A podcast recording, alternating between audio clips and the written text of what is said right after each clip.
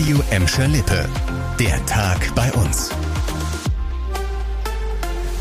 Mit Vera Körber. Hallo zusammen. Ein Motorradfahrer aus Bottrop ist gestern Abend bei einem Unfall am Niederrhein schwer verletzt worden. Der 60-Jährige war mit einem anderen Motorradfahrer im Kreis Wesel in Richtung Rhein unterwegs. Laut Polizei kam er plötzlich von der Fahrbahn ab und stürzte mit seiner Maschine in ein angrenzendes Feld. Dabei wurde der Bottropper so schwer verletzt, dass er mit einem Rettungshubschrauber ins Krankenhaus geflogen werden musste. Die Hintergründe des Unfalls sind bisher unklar. Um den genauen Ablauf zu ermitteln, hat die Polizei einen Zeugenaufruf gestartet. In Bottrop könnten bald die Corona-Regeln verschärft werden. Denn heute liegt der Inzidenzwert zum ersten Mal seit Wochen wieder über 35. Bleibt das drei Tage in Folge so, gilt ab dem übernächsten Tag die Inzidenzstufe 2.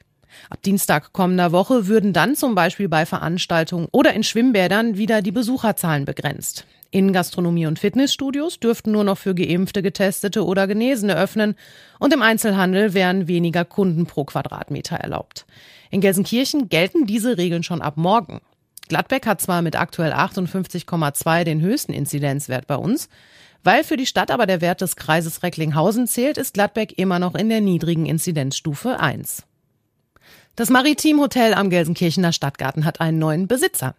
Die Plaza Hotel Group hat das Haus Anfang des Monats übernommen. Der neue Eigentümer will die 222 Zimmer renovieren und dann unter der Marke Plaza Premium neu eröffnen. Vorerst bleibt das Hotel deshalb geschlossen.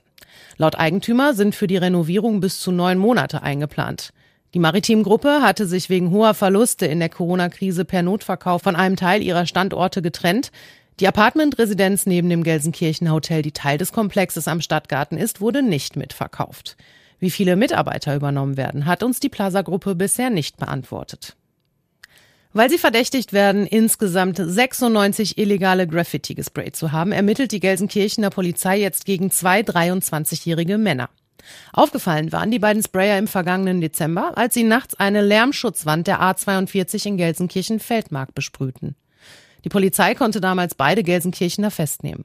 Nachdem die Beamten die Identität der beiden geklärt hatten, kam heraus, dass einer der Männer verdächtigt wird, 95 weitere Graffiti im Gelsenkirchener Stadtgebiet gesprüht zu haben. Gegen die beiden Sprayer läuft jetzt ein Strafverfahren.